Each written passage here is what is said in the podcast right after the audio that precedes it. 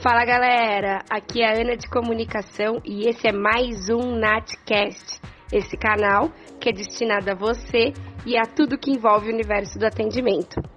E na edição de hoje, o assunto é Mês das Mulheres. E para darmos início a esse papo, chamamos elas que são as donas dos seus próprios destinos. Fala aí, meninas! Olá, me chamo Karine Vitória, eu tenho 23 anos. Eu trabalho na Natura, na célula do CAN, há cerca de sete meses. Eu atuo tanto no chat quanto no voz.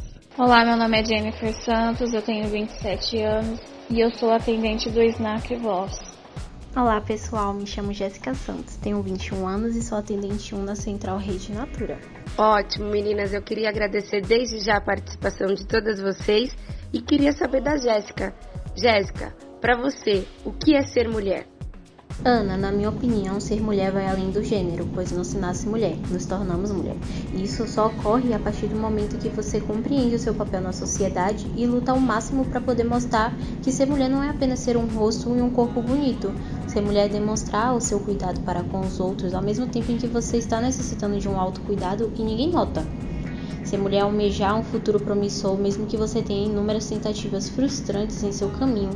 Para mim, Realmente ser mulher é acreditar e chegar o mais longe possível que você consiga. Maravilha, Jéssica, exatamente sobre isso mesmo. É, bom, agora eu queria saber da Karine. Karine, pensando em algumas circunstâncias do cotidiano, conta pra gente uma situação em que você se sentiu empoderada. Nós, enquanto mulheres, donas de casas, esposas e mães, de forma muito natural, temos aquele sentimento de precisar dar conta de tudo. Isso não é verdade. E eu me senti extremamente empoderada quando eu concluí que eu era uma mulher independente e, acima de tudo, eu poderia ser todas essas coisas que são coisas que eu amo ser, são papéis que eu amo desempenhar, mas que não era necessário que eu desse conta de tudo, que eu fizesse as coisas de forma perfeita pois ser empoderada não requer só domínio do seu corpo ou das suas atitudes, mas também da sua mente.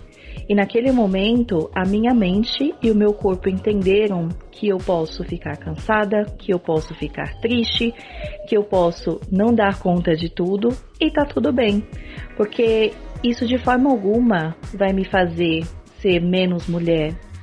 Está tudo bem a gente cansar, a gente pensar em desistir. O importante é sempre continuar. Ótimo, Karine, é exatamente isso. Nós não precisamos ser Mulher Maravilha 100% do tempo, né? Somos seres humanos, a gente tem que ser carinhosa com nós mesmas e permitirmos errar, acertar, parar e refazer. Faz parte do processo, né? E falando em processo, o processo de empoderamento conta também com o zelo que a gente tem por nós mesmas, né?